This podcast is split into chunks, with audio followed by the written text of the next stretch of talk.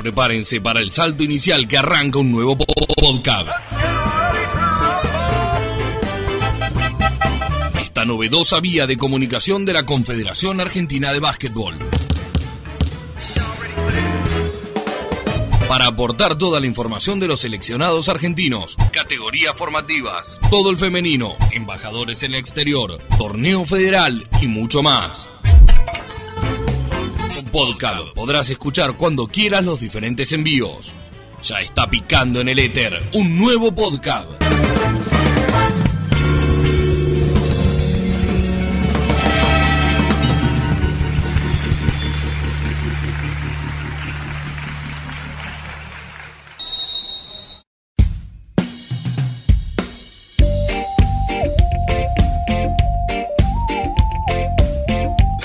Bienvenidos a un nuevo podcast con una nueva edición del Torneo Federal del Básquetbol. En este segundo envío nos meteremos en el arranque de la temporada. Ha pasado un quinto de la fase regular y estaremos repasando los equipos que están marcando el ritmo en la competencia. Además, jugamos a encontrar los candidatos, por eso viajamos virtualmente por todo el país para escuchar opiniones de los protagonistas. Estaremos contactándonos desde el norte de la Argentina hasta el extremo sur para encontrar y recopilar las voces autorizadas. También en este podcast abordaremos el caso de Axel Weigand. Axel Weigand, otro de los jugadores que ha pasado de la Liga Nacional directo al torneo federal. Por eso charlamos con el interno que nos cuenta sus sensaciones en esta primera participación en la categoría en Estudiantes de La Plata, el andar del equipo pinche y la visión de sus compañeros.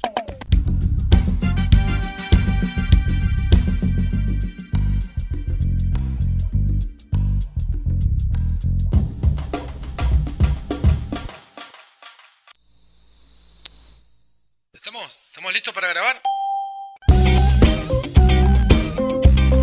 Hola, ¿qué tal? Bienvenidos a todos. Mi nombre es Juan Martinich. Estamos en un nuevo podcast dedicado al torneo federal de básquetbol. Como lo veníamos anticipando, ha comenzado ya esta temporada 2016-2017. Pasaron cuatro semanas de, competencia. Varios de los equipos, la mayoría de los equipos ha disputado cuatro cotejos. Hay en algunos casos donde han llegado a jugar cinco encuentros con algunas dobles jornadas. En este incipiente comienzo se destacan cinco equipos que están invictos, cinco conjuntos que han ganado todos sus encuentros. En la división oeste, Pérfora de Plaza Winkle ha ganado sus cuatro partidos y obviamente es puntero. En la centro, Atlético Tostado también ha vencido y ha cantado victoria en los cuatro compromisos que ha tenido, mientras que la Mesopotamia sorprende un poco o ha tenido en eh, líneas generales un comienzo eh, superior a, lo que se preveía. BH de, de Gualeguay también marcando el liderazgo con cuatro victorias y cero derrotas. Por el lado de la NOA, el caso particular, hay dos conjuntos que todavía no se han encontrado, que no han chocado con la derrota. Nos referimos a Mancay de la Rioja y a Talleres de Tafí Viejo. En el caso de la división metropolitana está sumamente pareja. Por ahora dominan Huracán de San Justo y Ramos Mejías Lautenis, los dos con un récord de 4-1, pero muy cerquita. Ahí nomás aparecen Lanús, Echagüe y River con tres ganados y dos perdidos. Por el momento parece destacarse Ramos Mejía, sin embargo, Huracán ha mostrado sus garras y se espera también el crecimiento de Pedro Echagüe, así como en el caso de Lanús, Racing o River, que también pueden llegar a, a pelear por esos dos primeros lugares en la división. En la bonaerense domina a Belgrano San Nicolás, que realmente ha armado un equipo lleno de figuras, pasado jerárquico en diferentes competiciones, como lo hemos hablado eh, en la anterior edición de, este podcast, eh, con Roberto Gavini a la cabeza, Maximiliano Ríos, Ezequiel Denti, Juan Manuel Gandoy, el conjunto nicoleño realmente tiene un plantel interesante y por ahora lidera junto a Sarmiento Junín otro de los eh, conjuntos que dispone de buen material, destacándose Julio Mázaros. Sin embargo, aparece también con buenas posibilidades Villamitre de Bahía Blanca que ha ganado cuatro de sus seis partidos disputados. En la división centro, más allá de que domina Tostado, eh, aparece muy cerquita Norte de Armstrong, que está haciendo su debut y realmente jugando un básquetbol de, alto vuelo, eh, marcando también una línea sorpresiva eh, para estar bien arriba encolumnado en la división centro. Pero luego, muy cerquita, Unión de Sunchales con varios de sus buenos baluartes.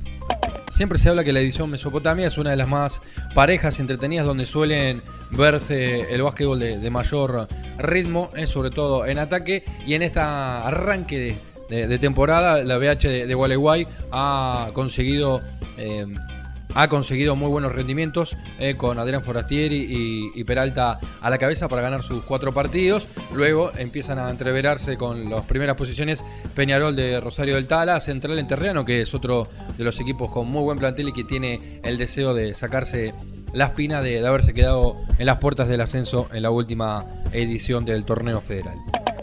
Y en la NOA, el caso particular, eh, con Amancay de la Rioja y Talleres de Tafí Viejo de Tucumán, liderando los, dos con cuatro ganados y, y ceros perdidos. Muy cerquita también Nicolás de Avellaneda y San Martín de Rioja, sobre quien estaban depositadas muchas esperanzas a partir de, de la llegada de Alejandro Reinick.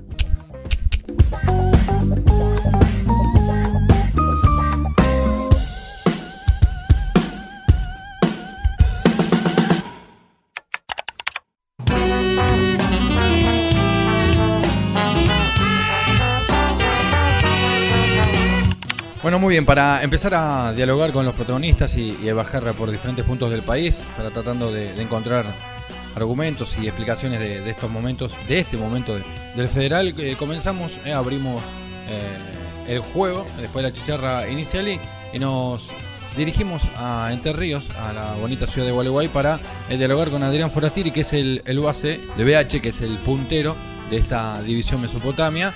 Eh, Adrián que ha tenido pasos por la Liga Nacional en Lanús y Estudiantes de Concordia, que el año pasado viene a jugar del TNA, que ya conoce la categoría eh, el federal con anterioridad y que realmente eh, se muestra como uno de los valores muy interesantes de este BH. Así que hablamos con Adrián para que nos cuente por qué está puntero el equipo de Gualeguay.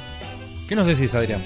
Así que nos hemos encontrado con cuatro triunfos que por ahí si te vos decías firmo los primeros tres, lo firmaba y bueno, ahora vamos cuatro, así que lo único que tenemos que seguir es eh, intentando hacer lo que venimos haciendo, eh, no creernos que somos los mejores ahora porque ganamos cuatro partidos seguidos, ni tampoco que somos los peores. Tenemos un equipo eh, que va a dar batalla en cualquier cancha y que a la hora de jugar deja todo, así que la verdad que estamos estamos muy contentos y por ahí los, resultados nos han ayudado.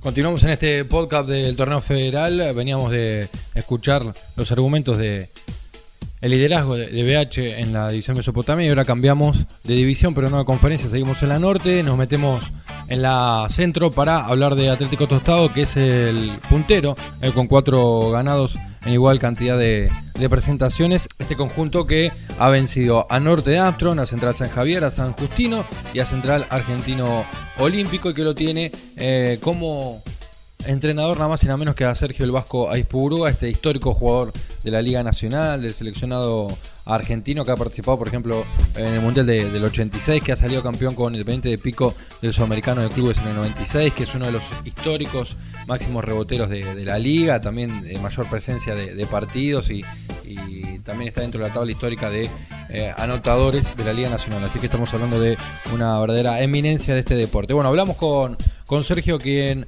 nos contaba para él su visión de los argumentos, de las consideraciones que lo han llevado a, Tostado a tener este arranque eh, súper positivo, estar invicto y liderando la división eh, centro. Lo escuchamos entonces a El Vasco. Desde ya, como bien decís, este, muy, muy positivo es el arranque, así que desde ese punto de vista lo, lo veo muy bien. Estamos teniendo mucha, mucha dinámica, mucha movilidad. Intentamos prestarnos la bola, que yo creo que es lo más importante. Este, dentro, dentro de esas dos situaciones también creo que nos está faltando un poquitito de orden. Yo creo que también es por, por, por la gran intensidad que le ponemos. Este, es un equipo muy joven donde hay muchas ganas, donde hay mucha actitud, este, y yo creo que ese es el mérito más grande que hasta ahora va teniendo el equipo, este, las ganas de ganar y que las cosas salgan bien en beneficio de, del grupo, me parece que eso es lo, mejor en este arranque, ¿no?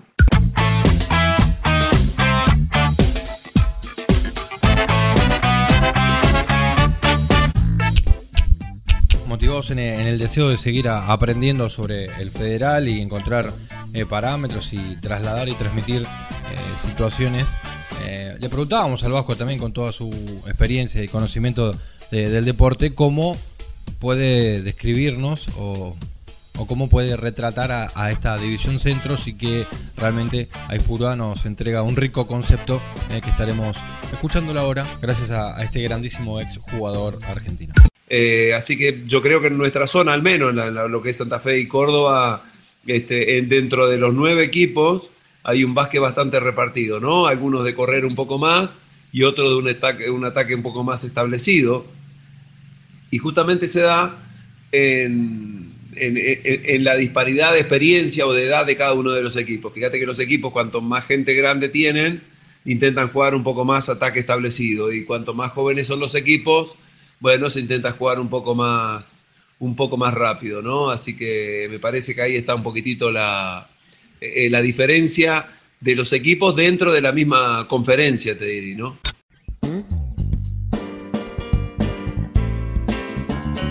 No nos detenemos en nuestro viaje virtual y pasamos de la provincia de Santa Fe a la provincia de Buenos Aires, más precisamente el conurbano, para hablar de Huracán de San Justo, que está liderando la división metropolitana con Ramos Mejía Low Tenis y en este caso eh, nos comunicamos, lo llamamos y nos atendió Ezequiel Manzanares, eh, uno de los eh, hombres más decisivos en la ofensiva del Globo de San Justo que dirige Tamaguzuco, para que nos cuente cómo están viviendo por ahora este arranque súper positivo que lo tiene a Huracán. A ver qué nos dice el asesino de redes Ezequiel Manzanares. Hemos hecho muy buenos partidos.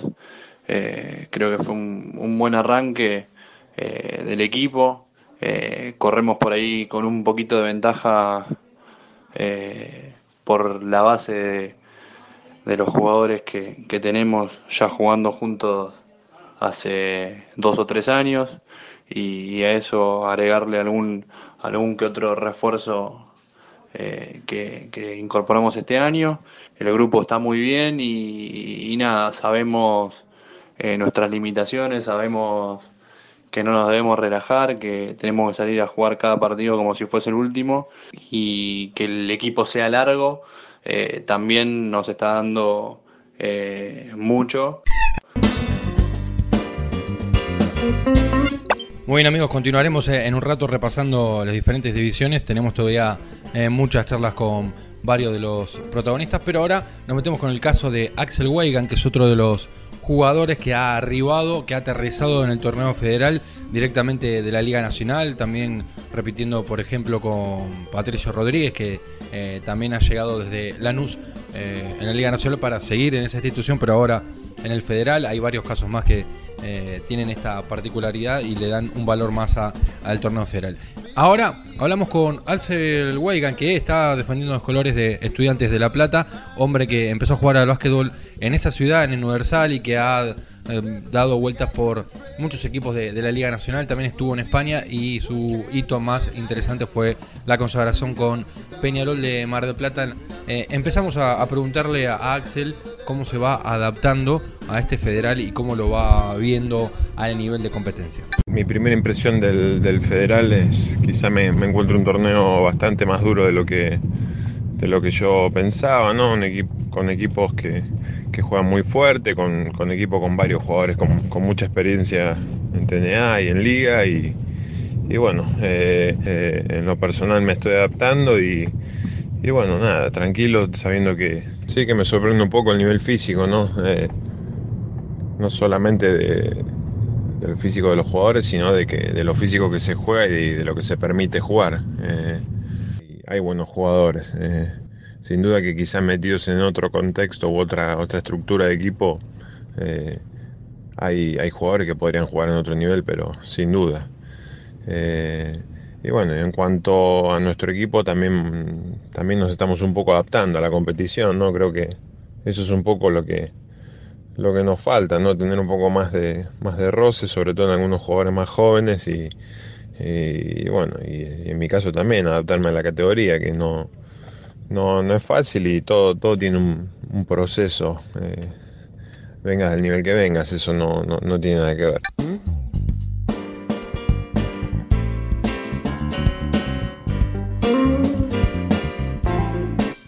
El recorrido de Axel Weigand amerita que se despierte la curiosidad en sus compañeros, eh, sobre todo en aquella época dorada en Peñarol, eh, tratar de, que traspasar esas vivencias, cómo era compartir equipo con figuras como Campazo y Leonardo Gutiérrez, además también Axel ha, paseado su básquetbol por, Europa y, ha tenido también la posibilidad de defender una camiseta muy grande como la de Boca Junior, así que le consultábamos sobre esta cuestión y él nos eh, explicaba un poco cómo se surgen las charlas en el seno del plantel y también eh, le preguntábamos sobre la posibilidad de tener una cláusula de salida en caso de que aparezca una oferta de la Liga Nacional o de otra competición y, nos respondía también al respecto. Y bueno, creo que las preguntas son, son, son generales, no, no, no, son, no surgen de, algo particular, sino que van surgiendo en cualquier tipo de charla, capaz de, de ver a Campazo o algo de eso.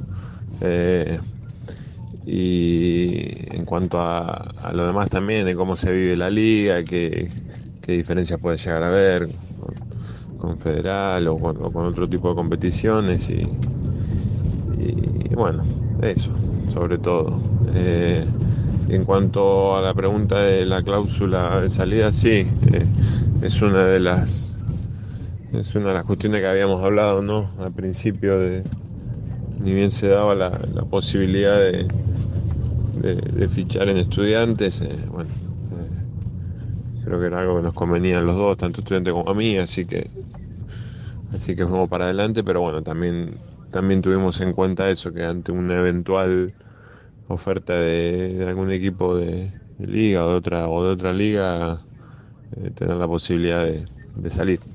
Igual hoy por hoy la verdad que la cabeza la tengo más que nada no en, en estudiantes, en, ir, seguir creciendo con el grupo y bueno, de a poco, de a poco encontrar el camino para, conseguir más victorias.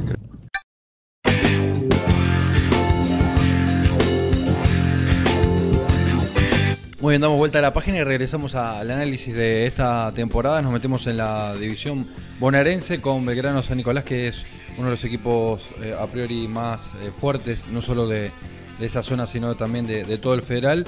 Y hablamos con Ezequiel Dentis para que nos cuente sus impresiones de esta primera participación de él en la categoría. Un hombre que tuvo mucha trayectoria en la Liga Nacional con Atenas, Libertad de Sunchales, Deportivo Madrid y un montón de otros eh, pasos muy eh, ricos eh, para el interno, que nos daba su impresión sobre el nivel de juego y también sobre el objetivo que tiene Belgrano San Nicolás. El nivel es bueno, hay muchos jugadores de TNA y de liga, también en el federal. Es muy competitiva y es muy pareja.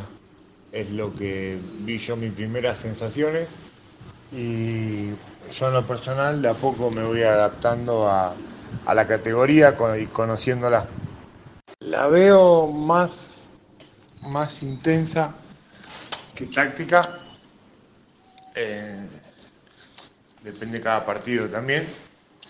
Y veo que todos, todos los jugadores que están en cancha y los que entran, todos tienen, tienen esas, esa, ese hambre, esas ganas, ganas de jugar. Sí, sabemos que tenemos jugadores de nombre y de experiencia. Se habla mucho de, lo, de la espina que tiene el año pasado y obvio que es el, el deseo de sacarse esa espina.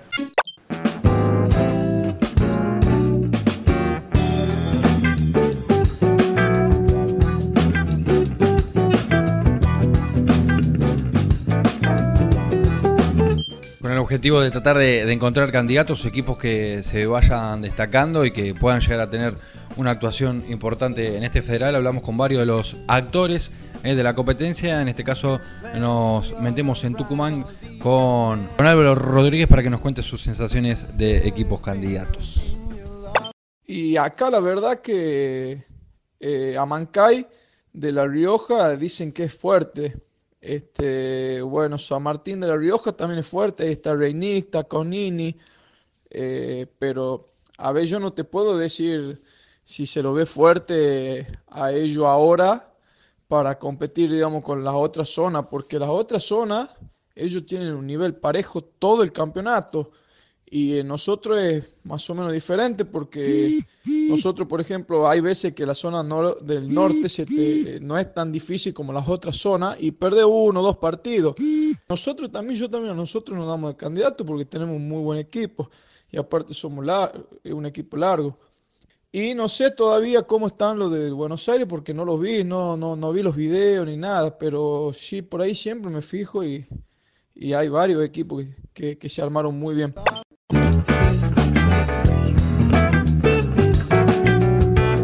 Aprovechando este juego, eh, también Ezequiel Manzanares nos dio sus nombres, es centrándose sobre todo en la división metropolitana.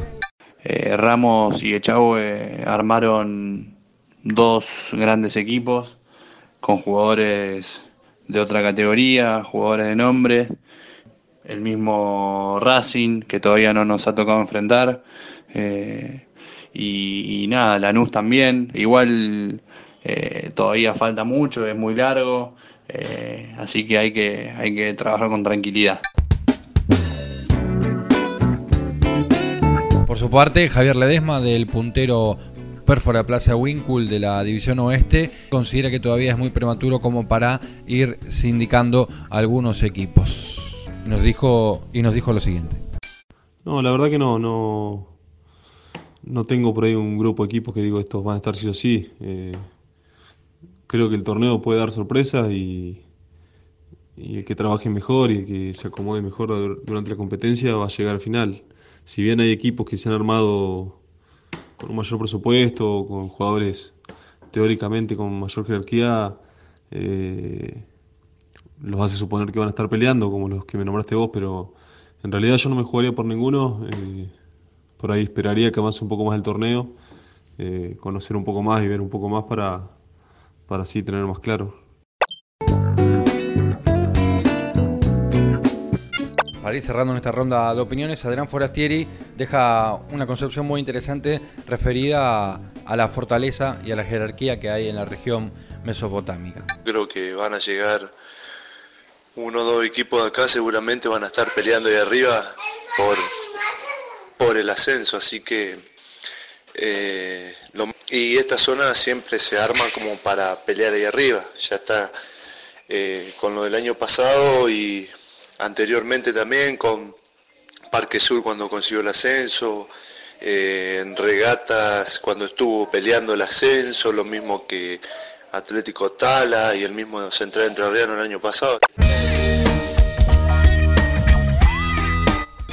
Muy bien, mis amigos, hemos llegado al final de este podcast dedicado al torneo federal. Nos reencontraremos, nos reencontraremos en el próximo envío. No se olviden de escuchar los podcasts en la página oficial de la Confederación Argentina de Básquetbol. Han sido todos ustedes muy amables. Sonó la chicharra y marcó el fin de este podcast. Busca el próximo en www.cab.com.ar.